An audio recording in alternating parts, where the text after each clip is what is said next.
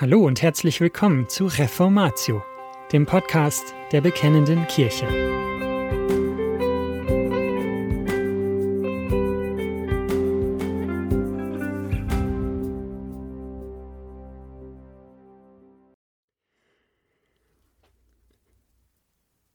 Die zehn Gebote bei den alttestamentlichen Propheten.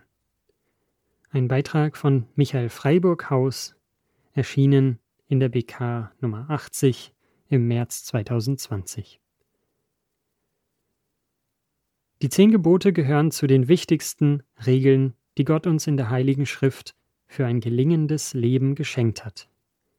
Deswegen sind sie in den fünf Büchern Mose zweimal überliefert. 2. Mose 20, Vers 1 bis 17 und 5. Mose 5, Vers 6 bis 21. Die Gliederung nach reformierter und anglikanischer Einteilung ist folgendermaßen. Selbstvorstellung Gottes als Befreier aus dem Sklavenhaus Ägypten. Erstens Fremdgötterverbot. Zweitens Bilderverbot. Drittens Namensmissbrauchsverbot. Viertens Sabbatgebot. Fünftens Elterngebot. Sechstens Tötungsverbot. Siebtens Ehebruchsverbot achtens Diebstahlverbot, neuntens Falschzeugnisverbot, zehntens Begehrensverbot.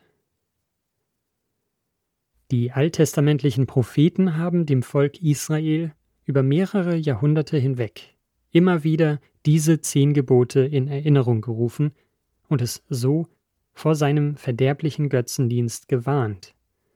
Auf drei dieser Stellen wollen wir näher eingehen. Hosea ist der erste der zwölf kleinen Propheten des Alten Testamentes. Er prophezeite etwa von 755 bis 710 vor Christus. Gott sprach durch ihn über die damalige Situation. Fluchen und Lügen, Morden, Stehlen und Ehebrechen hat Überhand genommen, und Blutschuld reiht sich an Blutschuld. Hosea 4, Vers 2. Blutschuld ist ein anderer Begriff für Bluttat und meint das Töten von Menschen. Gott nennt auch den Grund, warum die Israeliten von ihm abgefallen sind. Zitat, weil es keine Wahrheit, keine Liebe und keine Gotteserkenntnis im Land gibt. Hosea 4, Vers 1b. Zuerst vergaßen die Israeliten Gottes Liebe und die Erkenntnis seines Wesens, danach übertraten sie die zehn Gebote. Jeremia diente Gott von ca. 627 v. Chr. bis 561 v. Chr. In seiner Tempelrede verkündete Gott durch ihn, Zitat, Meint ihr denn, nachdem ihr gestohlen, gemordet, die Ehe gebrochen, falsch geschworen, dem Baal geräuchert habt und anderen Göttern nachgelaufen seid, die ihr nicht kennt, dass ihr dann kommen und vor mein Angesicht treten könnt in diesem Haus, also im Tempel, das nach meinem Namen genannt ist, und sprecht, wir sind errettet, nur um dann alle diese Gräuel weiter zu verüben? Jeremia 7, Vers 9 und 10. Der falsche Götze Baal, Bedeutung Besitzer oder Herr, war ein semitischer Fruchtbarkeitsgott. Kultprostitution und sexuelle Ausschweifungen begleiteten seinen Götzendienst. 1. Könige 14, Vers 24. Die Israeliten entfernten sich so weit von den biblischen Leitplanken, dass sie nicht mehr zwischen dem unsichtbaren Gott der sich für unser Leben einsetzt und dem sichtbaren Götzen Baal, der nur Chaos und Zerstörung bringt, unterscheiden konnten. Ezekiel war eine Generation jünger als Jeremia und weissagte von 593 bis 571 vor Christus. Gott sprach durch ihn, Zitat, denn sie, sowohl Israel als auch Juda, haben Ehebruch getrieben und Blut ist an ihren Händen. Ja, mit ihren Götzen haben sie Ehebruch getrieben, und für sie sogar ihre eigenen Kinder, die sie mir geboren haben, durchs Feuer gehen lassen, so dass sie verzehrt wurden. Überdies haben sie mir auch das angetan.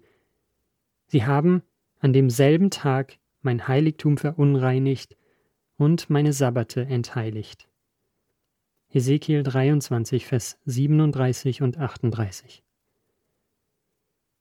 Die Rebellion gegen die zehn Gebote führte dazu, dass die Israeliten sogar ihre eigenen Kinder den heidnischen Göttern geopfert hatten. Die Entheiligung des Sabbats war ein weiterer Hinweis ihrer Gottlosigkeit. Ehebruch steht in diesem Zusammenhang auch als sinnbildlicher Treuebruch gegenüber Gott, dem Ehemann Israels. Vergleiche Hosea 2, Vers 18. Die bleibende Bedeutung der zehn Gebote. Dass die Propheten die zehn Gebote teilweise wörtlich zitiert haben, bestätigt ihre bleibende Bedeutung auch für uns Christen. Jesus verschärft die zehn Gebote in der Bergpredigt sogar noch. Eine Frau zu begehren ist für Gott bereits Ehebruch. Vergleiche Matthäus 5, Vers 27. Jesus als Herr des Sabbats hat den Ruhetag von menschlich-pharisäischen Traditionen gelöst und wieder auf Gott ausgerichtet, aber nicht grundsätzlich aufgehoben. Vergleiche Matthäus 12, Vers 1 bis 8. Die zehn Gebote lehren uns, unser Kult führt zu unserer Kultur. Wen oder was wir verehren, der oder das prägt unser Alltagsleben. Weil Gott uns liebt, kämpft er gegen unseren falschen Götzendienst, damit wir uns und unseren Nachkommen nicht länger selbst Schaden zufügen. Die Geschichte der Bibel zeigt uns, die Anbetung des dreieinigen Gottes und das Halten seines biblischen Wortes führen zu einer Kultur des Lebens, in der auch Menschen von Gottes Segnungen Wohlstand, Demokratie, Menschenrechte usw. So profitieren, die noch im falschen Götzendienst gefangen sind. Auch daran sieht man Gottes Liebe zu den Menschen.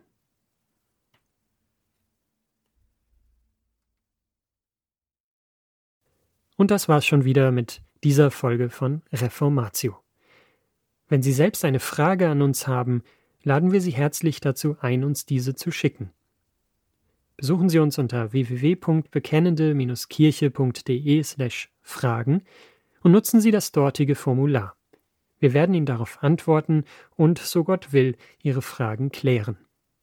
Außerdem können Sie auf der Seite der Bekennenden Kirche wie gewohnt die Beiträge aus der BK lesen, die Zeitschrift abonnieren und unsere Arbeit mit einer Spende unterstützen.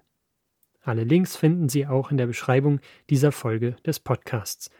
Wir bedanken uns fürs Zuhören, wünschen Ihnen Gottes Segen und sagen Tschüss. Bis zum nächsten Mal.